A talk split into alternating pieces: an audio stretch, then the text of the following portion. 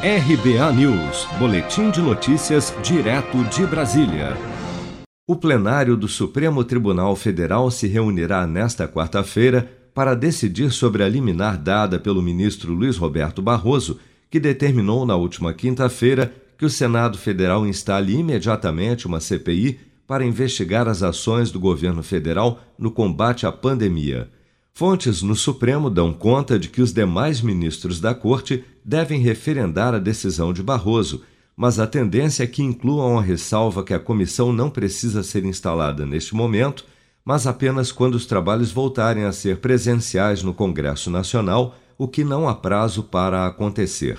Há também a possibilidade de que o plenário do Supremo considere que o caso perdeu o objeto caso o presidente do Senado, Rodrigo Pacheco, decida instalar a CPI nesta terça-feira, como já anunciou. Pacheco tem defendido, no entanto, e tem sido acompanhado por alguns senadores nesse sentido, que os trabalhos de uma CPI exigiriam, na sua opinião, sessões presenciais em um congresso fechado em razão da pandemia, como ponderou após tomar conhecimento da ordem de instalação da CPI na semana passada.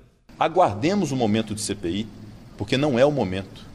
Tampouco conseguimos, no ambiente do Senado Federal, que está fechado para visitação, que não tem o funcionamento sequer das suas comissões, da Comissão de Constituição e Justiça, da Comissão de Assuntos Econômicos, fazer funcionar um órgão, uma comissão que exige a presença física para exame de prova, para elaboração de laudos periciais, exame de documentos, inquirição de pessoas, incomunicabilidade de testemunhas. São requisitos de uma CPI que exige que a CPI seja presencial.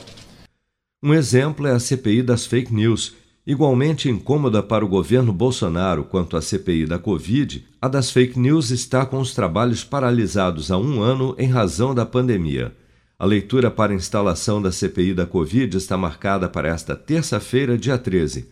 Líderes partidários esperam que Rodrigo Pacheco amplie o objeto da comissão para que estados e municípios também possam ser investigados um primeiro requerimento de iniciativa do senador Randolfo Rodrigues, do Rede do Amapá, pede a apuração apenas das ações e omissões do governo federal na pandemia, mas o senador Eduardo Girão, do Podemos do Ceará, apresentou um adendo nesta segunda-feira para incluir também a investigação sobre como governadores e prefeitos aplicaram os recursos federais destinados ao combate à pandemia. Se você quer começar a investir de um jeito fácil e sem riscos, faça uma poupança no Sicredi. As pequenas economias do seu dia a dia vão se transformar na segurança do presente e do futuro. Separe um valor todos os meses e invista em você. Poupe com o Sicredi, pois gente que coopera cresce. Com produção de Bárbara Couto, de Brasília, Flávio Carpes.